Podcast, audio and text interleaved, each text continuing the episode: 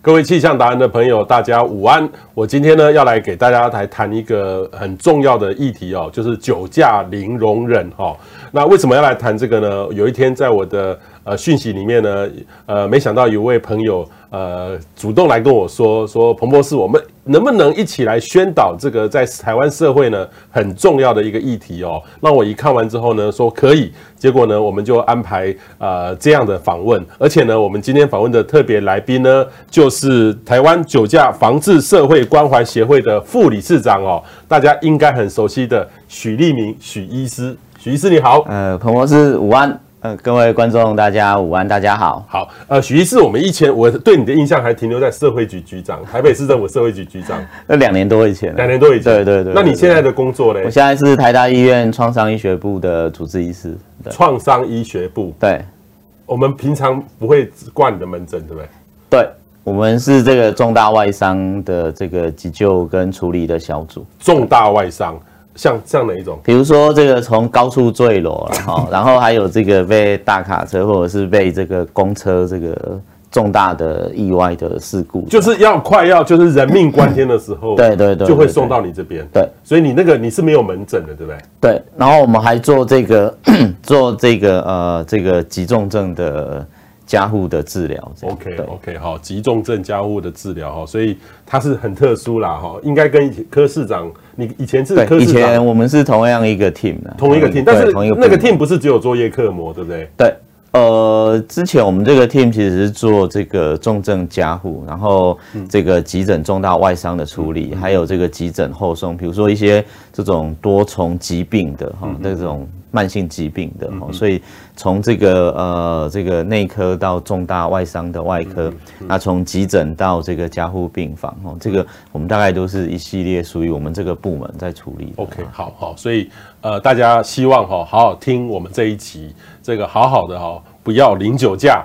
然后，如果呢不听身边的朋友做这件事情的时候，出了事情，可能就要去找许医师了。哦，这个是很，这个是很让人很难过的事情哦。许医师呢是其实在台大服务了很久的，你原你是高一高雄医学大学毕业的，对对对，我是高一毕业，然后到台大医院服务。哦，然后其实你为什么什么样的机缘担任这个？台湾酒驾防治社会关怀协会的副理事长，这算是你一个义务社会上义务的职务，对对对，这个是我们创立的一个协会啊。在二零应该是二零一三年，我们部门的一个同事叫曾玉慈，曾玉慈哈，给给各位可以看一下，我又准备这个这个这个题目，就是曾玉慈。对，我其实还对他很有印象，你看好优秀哦，北一女毕业。他是慈济大学医学系。对，曾医师看到这张照片，其实就有点伤感了哈。那其实真的好久不不见了，曾医师。不过现在跟他打招呼，只能往天上打招呼了哈。在我记得是二零一三年的某一天的晨会啊，这是我们晨会，因为那时候科批当当我们的主主任，主任，所以没有人敢迟到。但是曾玉慈就没有来，就没有来。对，那天那天那天早上没有来，就是五月，应该是五月二十九号没有来。对。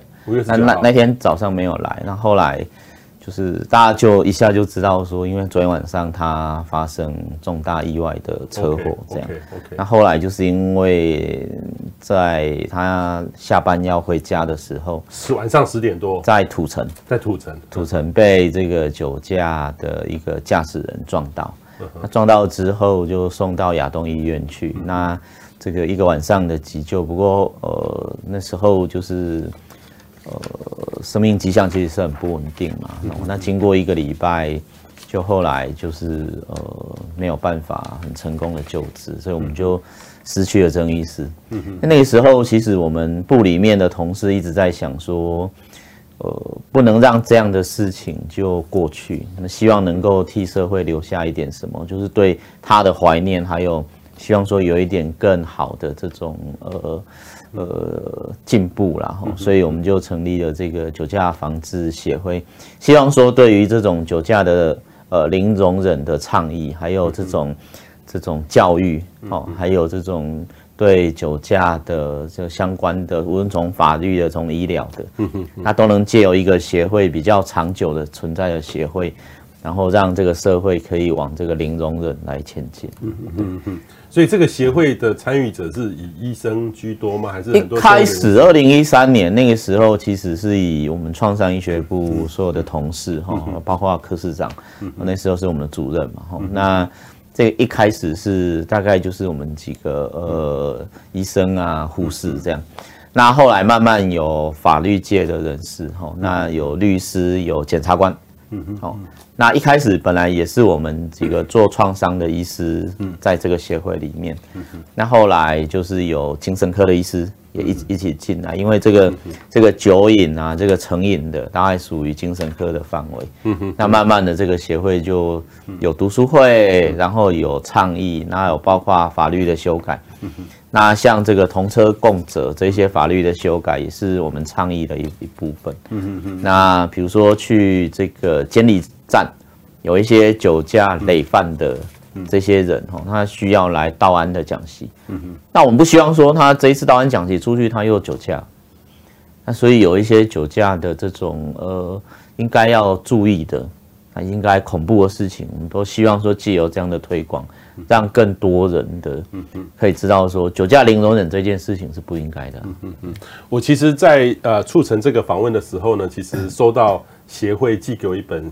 酒的文化的书，哈，那我有好好读了一下，哈，其实蛮有意思的。其实我这边摆了两瓶酒，哈，我们不是在打广告，这是政府的纪念的酒，收到一瓶，哈，喝完了，空空的，哈，空的酒。那这个是高粱酒，哈，台湾就是高粱，台湾很多人爱喝就是台啤跟高粱，嗯，哦，例如说熊车长 十八天那种酒，大家有时候吃完饭喝喝一点点，好喝一点点，然后这个，但是其实你如果有开车的话，那呃，大家可能都不知道这个量，可是都会。讲说啊，喝一杯没事，喝两杯，喝一瓶没事啦。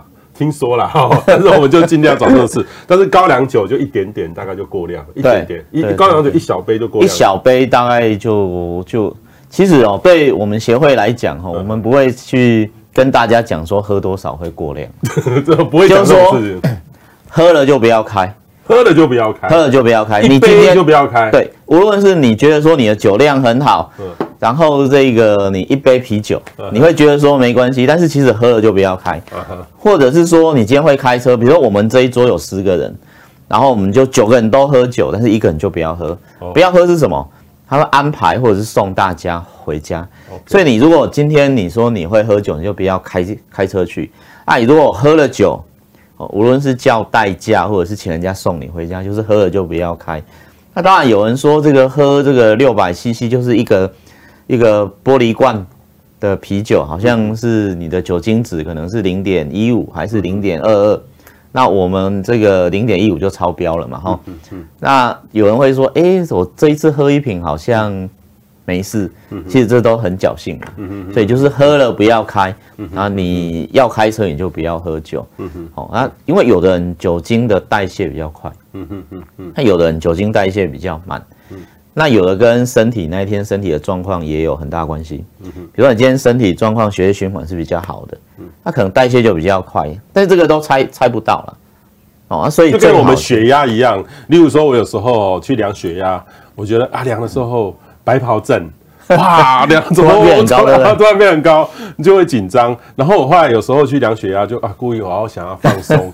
然后后来发现，哎，也是一样。这个不是我的感觉的问题，那个血压是科学的问题，我们身体没办法感觉得到。对对对，嗯。所以这个这个这个真的是喝，就就是说喝了就不要就不要开了，喝了就不要开哈。所以请大家特别注意。所以医生刚才特别说，各位哈就一定要养成习惯，就是喝了就不要开，绝对不是说喝一杯啤酒。两杯啤酒 或是一小瓶罐装的没事。哦，其实喝了就有可能被验出来。那还有一种是很多人说我喝了之后隔个三个小时代谢完了之后再开，三个小时哦，其实这个很难测啊，很难测，很难测，因为你有时候真的是今天晚上的代谢比较快，那有时候是今天晚上你的代谢比较慢，所以其实三个小时是很难测了。最近酒驾我常抓到那个早上 六点多的时候。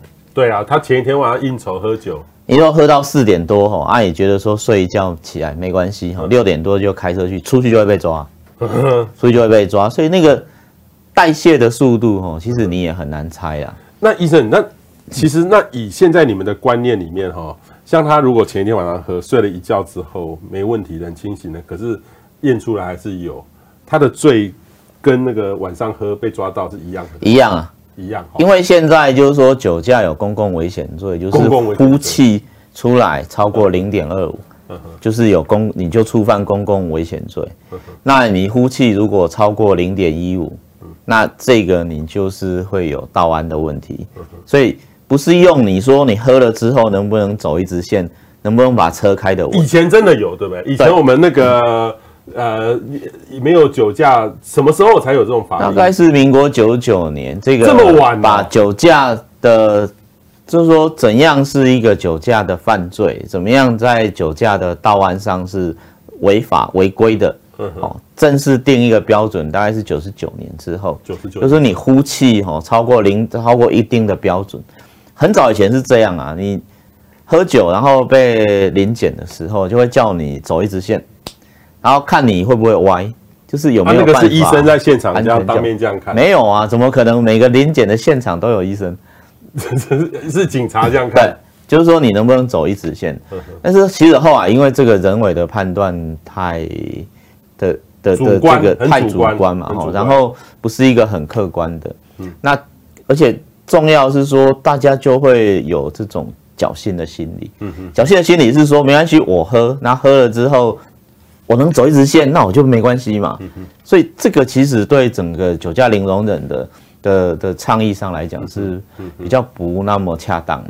那后来我们就会说，他就定一个标准，所以不管你怎么样，你只要超过零点一五，就是道安上会有问题，然后超过零点二五就是公共危险罪。嗯哼，对，这个是很很很清楚的。好，各位各位朋友哈，如果你有遇过酒驾，呃，造成不不幸遗憾的事情或者一些经验，欢迎分享，让我们这个朋友知道。有任何问题呢，待会也可以问我们的副理事长哦，许立民许医师，他们推动这个呃酒驾哈，等于是等于是酒驾零容忍这个制度，对台湾社会这是一件很重要的事情哦。也请大家能够分享出去，让你的朋友更多的朋友能够知道，因为这其实这是一种很重要的一个观念哈。呃，许医师，你本身喝酒吗？偶尔喝，哎。偶尔喝小酌了，小酌。但是就是说，进如果真的要喝酒，就是要知道说自己如果要开车，就那天就不要开车。对，就是你预期说今天那个场合你会喝酒的，那你就就无论是坐自行车、坐捷运、坐公车，请人家带你去，好，那你这个就没有回来的问题嘛，哈。那如果说你去了那个场合，就意外就是喝了酒，那时候你已经开车去了。那你千万不要觉得说你 OK，你可以没有问题。常常我们问那个酒驾被抓的人，他都会说其实是很倒霉，这个很倒霉。他们就会说啊，我觉得这样喝一杯应该没关系，应该不会被抓，应该可以安全的回到家。其实很多悲剧就是因为你当下你一个错误的判断，或是你。侥幸的心理，觉得说应该没问题，应该不会被抓，应该怎么样？那这个其实都会造成很重大的这种意外的伤亡啊。所以这个真的是喝了之后不要开，就算你的车子明天要再去那个地方拿，但是有一点点的麻烦，总比哦，通常酒驾肇事后是两个家庭的破碎，就是本身那个开车的人被你撞的当然是。破碎，破碎。但是另外一个，所有酒驾的，当他酒醒了之后，发现发现他撞了人，都很懊悔，嗯哼，爬着进那个受害者的灵堂，但是这一些其实都没有帮忙，嗯，但是你会后悔一辈子，后悔一辈子。所以，所以，所以，你也许想说，今天你喝了，但是你的车子在这里，你明天还要再回来拿车，很麻烦，嗯哼。但是你只要想到说。万一你肇事了，造成别人的伤亡，但是你是一辈子良心的谴责的时候，这个我想中间的取舍就变得很简单了，你就不会再有这个呃，你觉得侥幸啊，或者是觉得啊没关系啊，这些事情就不会再做这种事情。OK，好，刚刚有提到那个曾玉慈，这个他很不幸的事情哦，不过他也因为他的事情也有一个曾玉慈的条款，然后这是。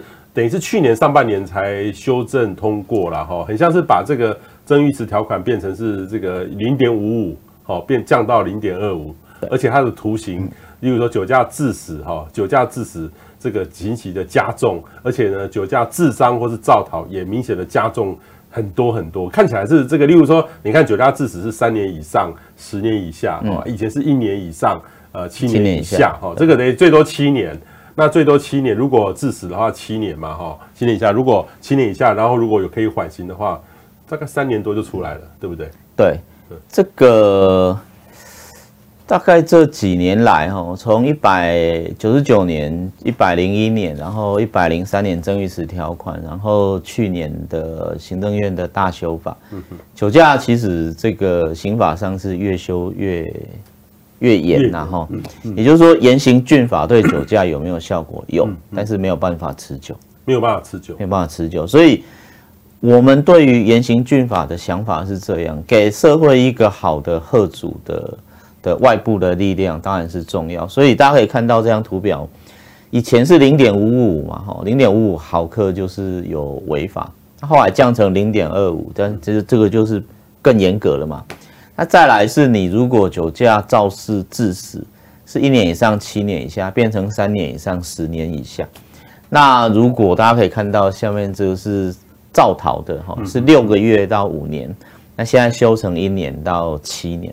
就说它变得更更严格，嗯，好，但是更严格其实也需要法院这个法官的的有这样的认知啊，嗯，也就是说这个三年以上十年以下，那真的每一个案例都有判到十年嘛？其实也并不尽然，大家可以去看这个法院这几年的判例，哦，其实平均大概就是两年多三年，哦，也许四年，哦，那那。但我们也不是说这个把法律修得很严，比如说在去年的修法，有人就提出说要死刑，死刑哦，酒驾要死刑哦，对，也也有这样的提法嘛，哈，那也有说要无期徒刑，哦，就是说你如果是累犯，五年内在累犯，然后这个呃造成致死，嗯。那可能要无期徒刑，哦，那。这个把刑法修得更更更更严格，当然是方法之一了。但是要降低这个酒驾的伤亡，其实不是只有刑法就可以做得到的。这个是我们一一直在讲说，社会的风气要改。哦，那社会的认知要有。就好像这个很早以前我们说骑摩托车要戴安全帽一样啊，就是改。像像最近在推动这个礼让行人的这个运动，我觉得很重要。对。我都很注意说，呃，因为我有时候在在学校或是说住宅区走路，然后后面车子叭叭你，其实这个我我我自己就是很少会用喇叭，可是呃遇到这样我都会一定转过头来，当然我有风险啊，人家万一拿拿向我怎么办？啊？这个是社会的风气啦，对，这酒驾还有比如说我们说在公共场所抽烟，对对，然后还有这个比如说我最常举的就是戴安全帽，嗯，戴安全帽这个哈大概已经快快二十年了，嗯嗯。可是没有戴安全帽，大家知道罚多少钱吗？忘记了，不是五，不是五万块耶。嗯，骑摩托车没有戴安全帽是罚五百块而已，才五百块啊？五百块啊，这么少？可是你看现在大部分人骑摩托车都会戴安全帽，戴安全帽。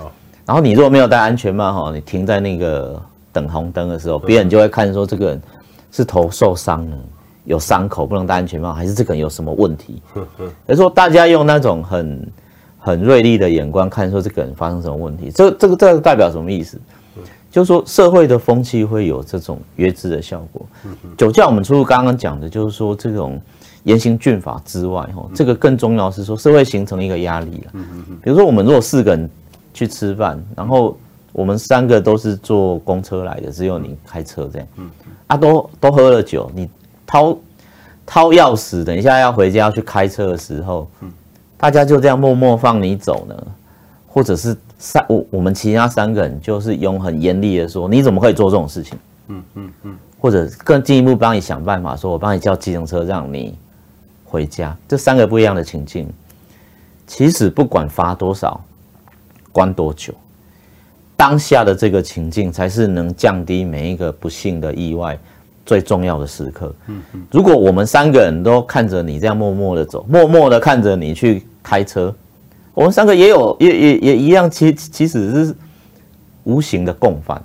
嗯但是如果我们三个人用很严厉的说，你怎么会干这种事情？嗯嗯我是帮你想办法的时候，这个社会的压力跟氛围就会开始下降。嗯嗯嗯。所以我觉得这个这个是说社会要形成这样的共识啊，很重要。好，呃，我们来看一下哈，这个是二零呃一九年去年七月一号的这个新法上路，我们放全版让大家可以看一下，可以看得更清楚。第一个呢是酒驾的初犯哈，初犯是不是比较轻？还是初犯就是你如果是零点一五的哈，零点一五的哈，就是说。罚这个三万到十二万嘛，对对。那如果是开骑摩托车的，摩托车比较轻哦。那我听说骑脚踏车也会被罚。对，脚踏车，脚踏车其实你知道交通工具了哈，都都算，都算，都算，都算酒驾。只不过它可能没有像汽车那么高。对对对对对。OK，好。然后有 我听说有一种人哈，遇到这种就是呃拒拒检就好了，只要缴个十八万。十八万，就是说我如果被抓到的话哦，就直接这个十八万给他拒检，就没事了嘛。以前哦，这个这个拒检没有罚到这么多钱啊，所以有一些人真的就是就跟那个临检的员警撑在那里，他就是不要检这样，就是不要拒检。但是基本上他应该就是通常会拒检，就是有喝酒啊。你如果没有喝酒，你就吹一吹就过去啊。所以大概都是有喝酒的人拒检，或者是说远远看到临检点就弯到另一个路口去了。但是以现在我观察，警方对于临检点的设置很聪明，不容易跑了，不容易跑，因为你转弯转到下一个路口，你会发现其实警方在另一个路口也有临。临检点，我最常看到就建国高架那个呃下来，对，哦下来那第一个那个那个那个路口，通常他会在匝道要进街市区道路前的大概二十公尺就会开始设临检点，那个怎么逃也逃不掉，那个你根本没有办法转弯嘛。那就算在市区里面，比如说市民大道，对，市民大道的临检点，你要往往往旁边弯，比如说弯这个林森北路，其实警方在下个路上。前后的路口，它都会有设临检点啊，对，所以，所以这个呃临检的强度，其实一定程度决定了酒驾伤亡的人数。OK，这个是我们的观察了，就是警察越用力哈，手掌越用力，那就会造成酒驾的这个这个对对这这个越临检越多，就会酒驾的就就是临检要维持一定的强度啦。那当然，这个远景很辛苦，这个我们都。都觉得很敬佩，是这样。好，那但是临检维持一定的强度，会让那个县市的酒驾伤亡、重大的伤亡的人数这降低。哈，这个是我我们的观察。OK，但是不能只有靠临检啊，让它不要发生比较重要。发生之后来拦截、来抓哈，或者是进到医院来治疗哈，这个其实都都都无济。这个这个是新法了哈。那问题是说。初犯真的缴十八万就就没事了吗？因为我有听说人说，呃，听过别人说，你真的被抓到就缴十八万，这总比你被抓起来关，然后这个要抓起来关的，对不对？然后还要上社会新闻来的好。对，对，但但是就是说，这个这个当然，但是说要规定说你你你这个呃拒测哦，总要有一个法则嘛，所以在。七月在去年的修法，把这个法则是拉得比较高了，对。但是我看大部分哈，现在远景的执勤其实也是很有技巧了，所以这个。你要拒绝，其实不容易拒绝，在那个临检点要拒绝，也不容易拒绝，因为他他等于是觉得你有些，因为觉得警察很辛苦，要闻你闻你，说不定有口臭，哦，闻你一下 哈，我觉得警察真的很辛苦，然后呃，然后其实这个他真的有闻到你有味道了，他们都很有经验，然后就叫你说，我是没有被吹过。他们现在的科技酒测其实蛮进步的，就是那个有一个大家可以看到红红长长那个指挥棒哦，那个其实不是只有在指挥交通的棒子，嗯。它有一些是上面就有一个初步的侦的侦测器啊，啊，所以所以在你吹之前，其实它它那个棒子其实大概就已经知道说你这个有没有这个酒精的的成分。哇，这么厉害啊！对，哦，所以这个科技的侦测其实是厉害。好，然后另外一个呢，是我们再放大看，酒驾再犯，它的刑期也变重了哈，要罚第二次要罚十二万。然后还有第二、第第三个就是连坐处处罚，就同车的人也要也要同车共责。这我们讲说同车共责啦，哈，就是说我坐到他，他有喝酒都不行，我也有有罪。你如果跟他同一台车，他明明知道你明知这个人有喝酒，嗯嗯，还跟他坐同一台车去去，反正就把车开走这样。那其实是要罚的，对，罚钱的，罚钱，罚钱，罚钱哈。然后这个呃，这种酒驾的刑法也加重。还有一个这圈圈起来的，就是二零二零二零今年三月即将实施的，就已经实施的叫做酒精锁。什么是酒精锁？就是你要开车前哦，要吹一口气才能点火了。哦，有这种东西啊？有，对对，已经有了，已经有了，已经有了酒精锁。对，那。装酒精锁的意思就是说，如果你的累犯，你的驾照被吊吊销了，你要再重新回去开车的时候，你的车上就要强制装这个酒精锁。哇，那你没有吹气，你就没有办法，这个车子能开动嘛？哦，这个就是一个科技。在防止酒驾的一个做法。OK，好。那各位有没有在看到这最后最后面这个，就是说慢车驾驶人酒驾及拒检。很多人说啊，我喝了酒哦，我不要自己开车，我骑 U bike 回去。脚踏车不行哦，脚踏车不行哦。我喝了酒哦，我骑 U bike 回去。三轮车也不行哦，大家。但是警察会临检这个脚踏车，我没有没有看过警察会临检酒。警察其实警察不会只有选择临检哪样的车子啊。你若注意看警方夜间的临检哈，他当然临检点设置要临检机动车辆，就是就是我们讲说摩托车，它有设置的，那要临检。比较大的车子有不同的设置，但是只要你过那个临检点，无论你是什么车了，OK，它大概都会拦，会拦的。OK OK，可是有些人就会偷鸡啦，觉得我日常的经验里面这样都没有啊，所以就没有事。但是这不对，通常哦，你侥幸的心理就一定会出事，没有这次就是下一次的啊。其实你会想说，你一辈子经不起这样一次啊！一辈子经不起那样一次哈。我问一下这个徐师，其实我一听过有一些人的案例，就是说他酒驾之后，那通常要是一些名人，假设我彭启明，我酒驾好了，我喝了这个酒，然后我就开车回去酒驾了，这其实后果会是如何？我可能媒体就会报道这个气象主播彭启明。对啊，你如果超过零点。我像彭博士这么有名的 会走。我先把这个酒茶藏起来。我们不是宣传，我们不要说彭博士啊，哈，就是说这个，如果你是社会上的名人，那当然依现在社会的氛围，哈，你酒驾当然要受到社会的打的这种言论的谴舆论的谴责了，就毁了。除了你这应该负起的法律责任以外，会受到社会舆论的谴责了，谴责。那这个当然就你大概就就就毁了哈，就就毁了。就是假假设，例如说你是医生好了，如果你酒驾被抓到，哦，就被抓到，那这我们不用讲说你万一你酒驾你出了事故撞到别人，嗯、只要酒驾这新闻报道你酒驾被警察临检到，大家觉得你这个人不应该啊，很不应该，很不应该啊，很不应该。那他们需要辞职吗？工作上就必须没办法接受吗？呃，如果是公务员的话，哈，这个现在公务机关的要求其实都比较严格，哈，所以这记大过是基本嘛。然后公务员就记大过，如果是主管的话，也许就会调离主管职，这样就被拔掉。对对，调离主管职。对，当然政治人物这不是很硬性。那政治人物，这个人物其实是这样啦，酒驾曾经有酒驾的人，哦，其实不太适宜当当政务官的。OK。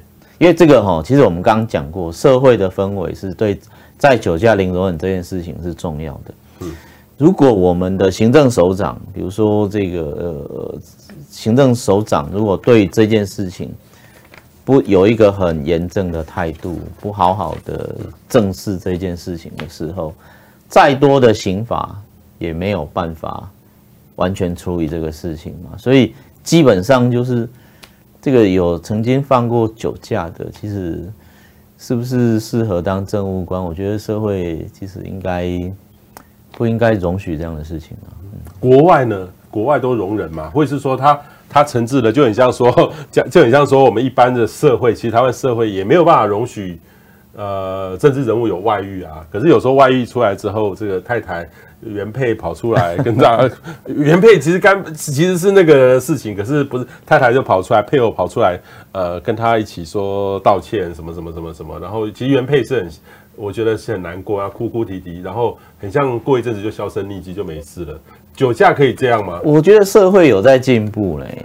以前其实也许大家社会会觉得说啊，那个就是喝酒，就是去通常会这样讲啊，那个去跑去跑脱，然后喝了一两杯，然后就不小心被抓到。以前社会也许会容忍这样的事情，但是我觉得社会有在进步。嗯嗯嗯嗯嗯。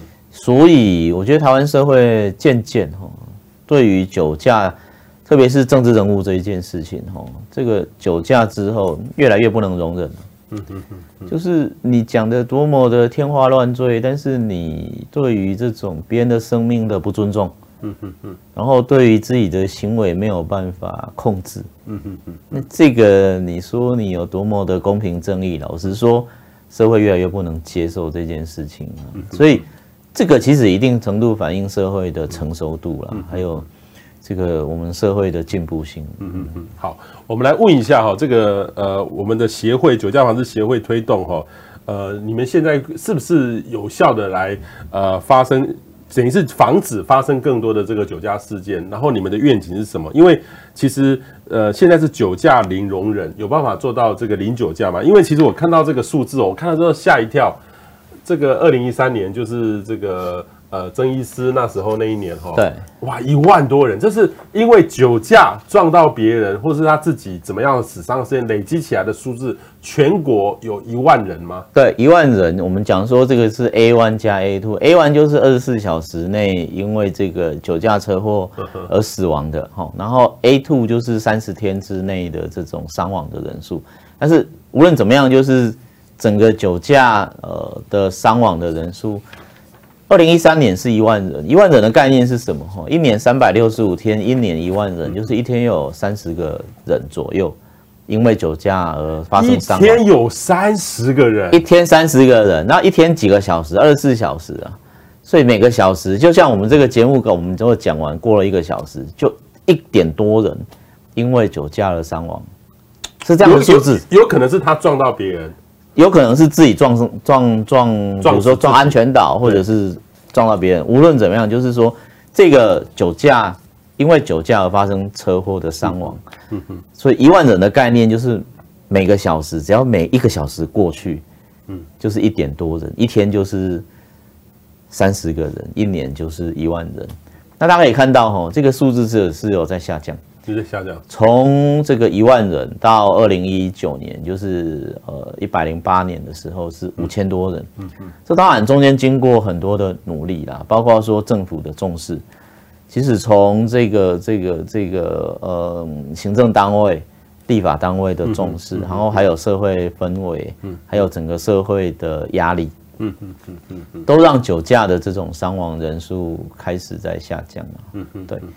但是我很难想象，还是有等于是降了一倍啦，等于是降了一半左右。对，可是其实五千多人，五千多人还是很多啊！你如果三百六十五天，你自己除除看，你就知道嘛。天哪，一天还是十几个人因为酒驾，所以追求零容忍哦，酒驾要降到零是一件可能的事情。可能吗？这个疾病哦，就是说撞到人受伤，你如果大家都。喝酒不开车，开车不喝酒，酒驾它就会降成零啊，就会降成零。所以这个是一件可能可以预预防的的事情嘛。所以，所以这个酒驾零容忍是协会要追求的目标嘛。好，那当然我们有很多不同的方法。第一个是说，哎，给行政单位有压力哦，所以只要是政治人物有这个发生酒驾，我们就会要求说，这个行政首长要正面的面对处理这个事情。那法律的修改，去年有几波法律的修改，我们也跟立法委员吼来合作推动，不只是严刑峻法啦，还有刚刚讲的科技的防酒驾，还有这个酒驾当成酒瘾，就是他不只是犯人，他也是病人啊。很多酒驾的肇事者其实是酒驾的累犯，累犯，他不是第一次啊，他为什么会好几次？他可能有酒瘾的问题，所以。你只有把他抓起来罚钱，把他关起来是没有用的。嗯嗯嗯，关出来一样是在犯。嗯嗯，为什么？因为他有这个酒瘾，所以你要解决他的酒瘾。那这个在去年的修法，其实我们也让行政单位来正视这件事情。所以你的驾照如果累犯被吊销了，酒驾累犯被吊销，要重新再考驾照的时候，你要去先去这个检查有没有酒瘾，如果有要治疗，治疗好了才能再拿到驾照。嗯，哦，所以这个把酒驾的犯人当成这个呃也是病人来治疗，哦，这个其实是让这个累犯的人可以下降，可以让这个再犯率可以下降。嗯，那我问一下这这个许医师哦，其实这个例如说一一万跟五千，五千真的很多。如果撞到，例如说，好像曾医师被撞撞到，那要受这个刑法，对不对？对。那应该还有民事吧？要赔偿？要赔偿？要赔偿？对，赔偿。那通常这个赔偿的情况是如何？例如说，像曾医师，我不知道那个案例，我网络上有查到，好像是呃撞的那个人要赔偿，好像一千多万。对。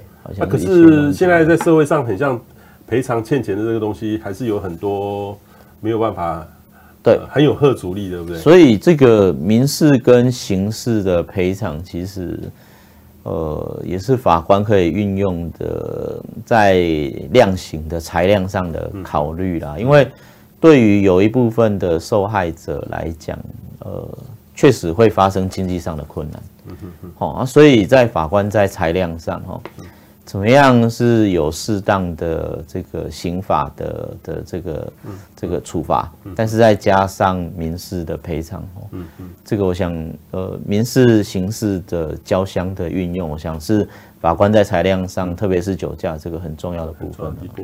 那另外一个呢是台湾哪一个地方哈最会酒驾？酒驾特别你要特别注意。我觉得这个可能这个跟人口是有关系，因为这个分母如果说是这个。呃，一万的话，一万的话，其实，例如说台北市、新北市人比较多，相对的数目就比较多了哈。但是以你们经验里面，哪一个县市是呃是乡下比较多，还是都市比较多酒驾的比例？呃，大家可以看这个表哈，这个表就是。像高雄市，百零八年是高雄市是五百七十四嘛，五百七十四的伤亡酒驾。哦，还有屏东。那另外这个大家可以看到下面那个用红色是彰化哈，彰化，然后彰化对，屏东，彰化跟屏东，屏东哈。那如果用这个呃把人口数为做考虑的时候，其实花东的的人口数。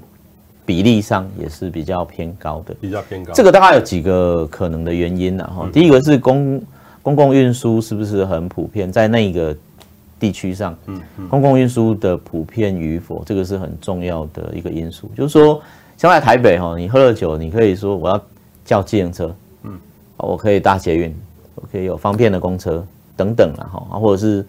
距离没那么长，嗯，但是像有一些比较偏乡的地方，就没办法，就是比较没办法嘛，哈，所以公共运输就是一个原因，但是第二个原因是这个，呃，首长要正视这个问题啊，我觉得这个也是很重要的因素啦，嗯，就说这个你比如说市政府里面，嗯，或县政府里面，你要有联联合的这种机制去处理，比如说警方的临检。嗯哼哼，然后从这个教育系统的宣导，嗯哼，还有这个相关的的这种呃，比如说各种不同的触角，嗯，呃，交通上的处理，那这个大概都要合在一起才能下降啊。对，啊，这个跟这个季节有关系，我看起来啊冬天。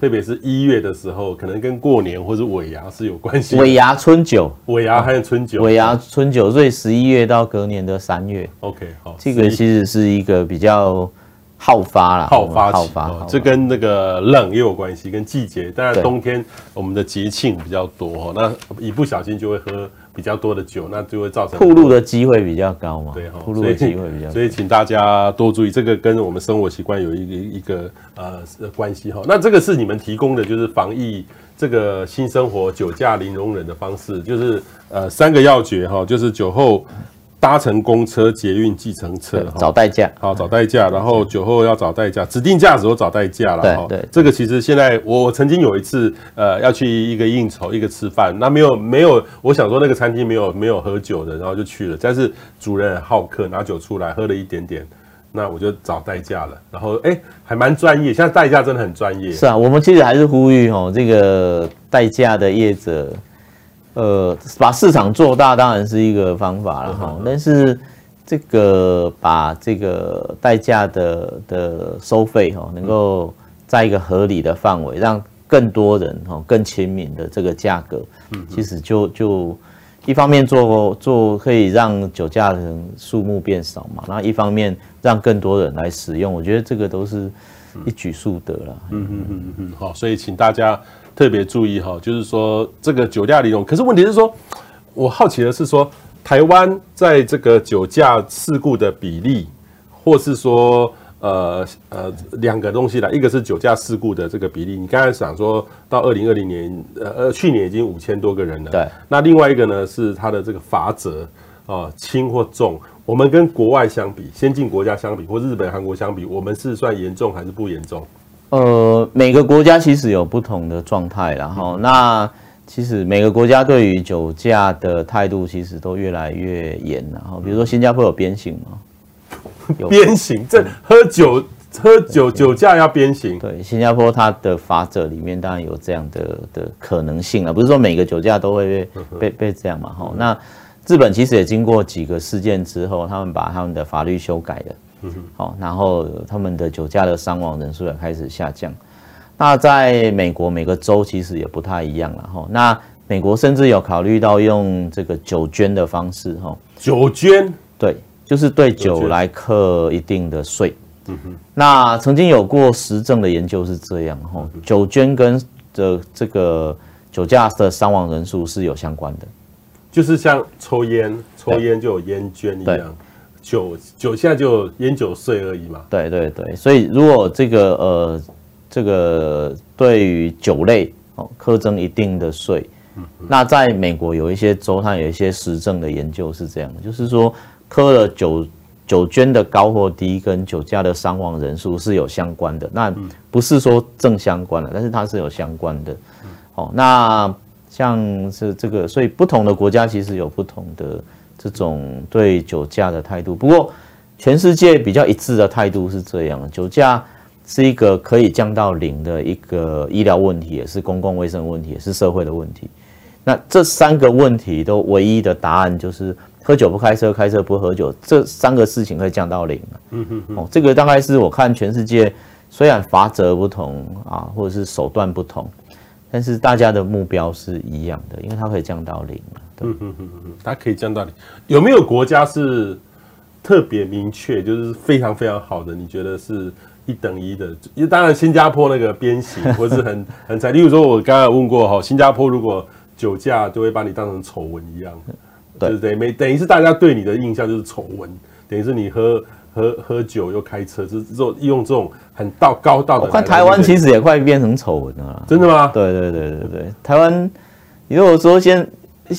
比比如说想想想想选举，或者是就不用选了。大概越来越有这样的趋势啊，特别是比如说你说比较大的选举哈，比如说这种直辖市的的首长的选举，大概只要浮上台面的哪一天他说他酒驾，大概就就就结束了啦，就结束了，就结束了。我就好，各位听到没有？重要的人啊。但是有人说，哎，我是在民间公司上班，我又不是，我又不是公务员，我是不是就比较还好？这个好问题耶，这考验老板的决心呢，考验老板的决心。比如说，你如果这个老板是对于这件事情是很有决心，说这不可以做的，这就算是你的重要的干部哈，也要应该也要处理。嗯嗯，这个是。决心的问题哦，决心的问题哈，所以这个其实我们一般对于酒驾以前都是觉得开玩笑，或者这个事情不会发生在我身上。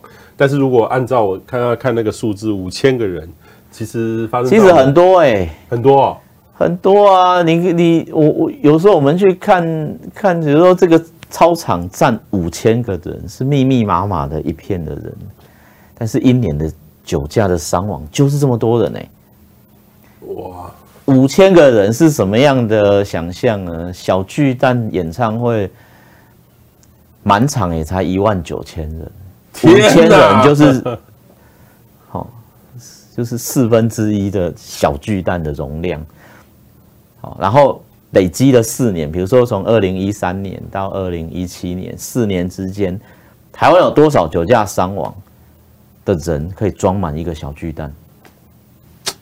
我听了，这样大家应该就有感了哈。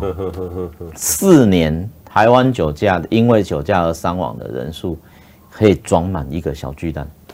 那我们我刚刚问到一个，就是说我们的比例哈，当然我觉得越来越严是很重点，但是我们喝酒酒驾事故的比例，在台湾是不是在邻近的国家或是跟欧美相比还是偏高的？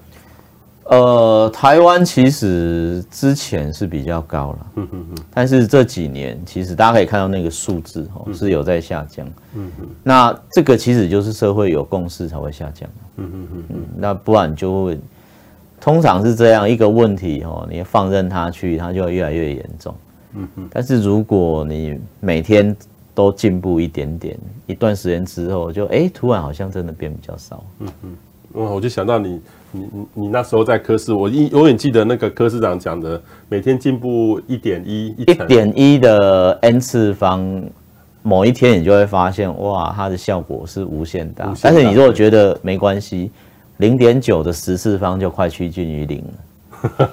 哦，这个差很多了，哦。所以今天呢，我们特别跟大家介绍这个酒驾零容忍哈。我们特别访问到许立明许医师，他也是台湾酒驾防治社会关怀协会的副理事长哈，一起来跟大家来谈这个酒驾零容忍。其实这个在我们日常生活当中真的很重要啊。许医师刚才跟我们讲到观念的重要。还有社会氛围的改变，其实这个呢是影响到我们很多的这个事情。大家如果对这个意识可以提升，都大家都有这个共识，就可以那五千个人，我，你刚才把说连续这几年可以挤成一个小 小巨蛋的容量，这大家就有那个现实感。一个小巨蛋的容量就是几年累积下来，没有没没有几年，四年酒驾伤亡可以装满一个小巨蛋的人。嗯嗯。真的很多了，真的很多。这个其实是社会的问题，需要我们大家一起来改变哈。今天非常谢谢许医师副理事长，谢谢，谢谢，谢谢。